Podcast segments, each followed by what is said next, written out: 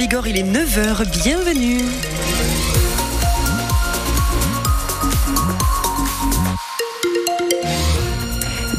Et normalement pas de pluie aujourd'hui. Les températures atteignent 10 à 14 degrés.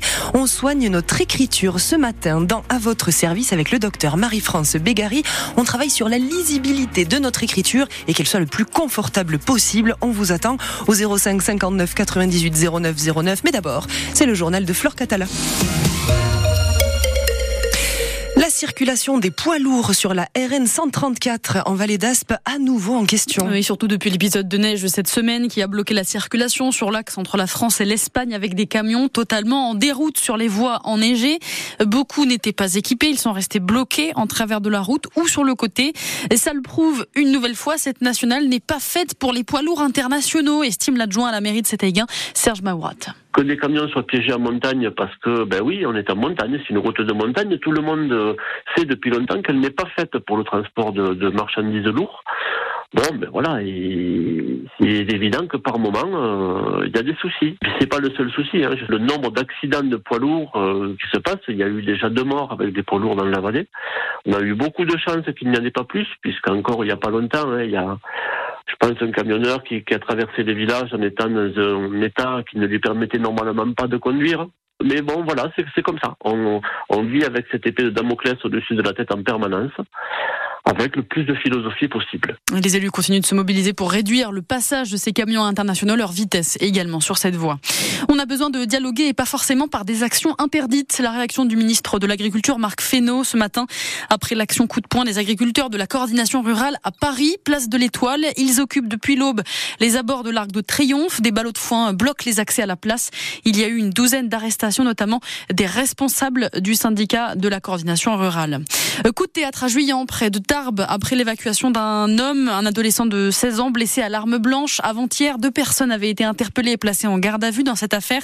Mais l'enquête a rapidement révélé que la victime s'était en fait elle-même infligé sa blessure et avait menti. Le jeune homme est convoqué en justice pour un rappel à la loi, c'est à dire ce matin sur francebleu.fr. Et puis le dénouement dans l'affaire de ces coups de feu au Foirail à Pau, où vous en avez déjà parlé plusieurs fois sur France Bleu Béarn Bigorre, un homme de 22 ans avait été blessé par balle à la cuisse en décembre dernier, rue Bourbaki, près de la boîte de nuit Le Mango. Hier, deux jeunes hommes étaient jugés pour ces faits au tribunal de Pau. Ils ont écopé tous les deux de peines de 3 et 2 ans de prison ferme.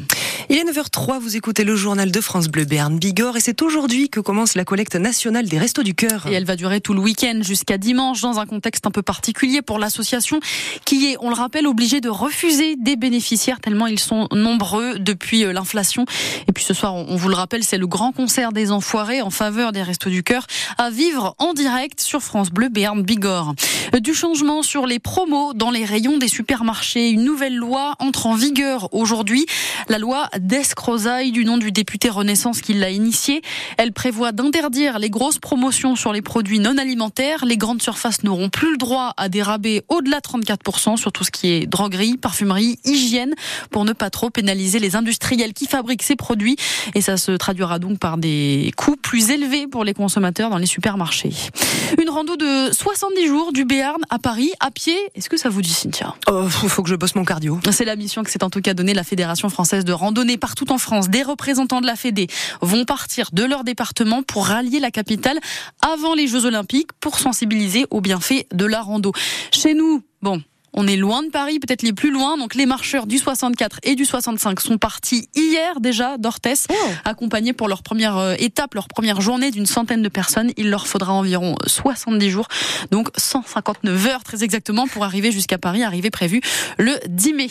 En sport, il y a du basket ce soir. L'élan Bernet reçoit Angers au Palais des Sports à 20h et puis également du handball, le billet handball, le BHB face à Tremblay et là c'est à 20h30.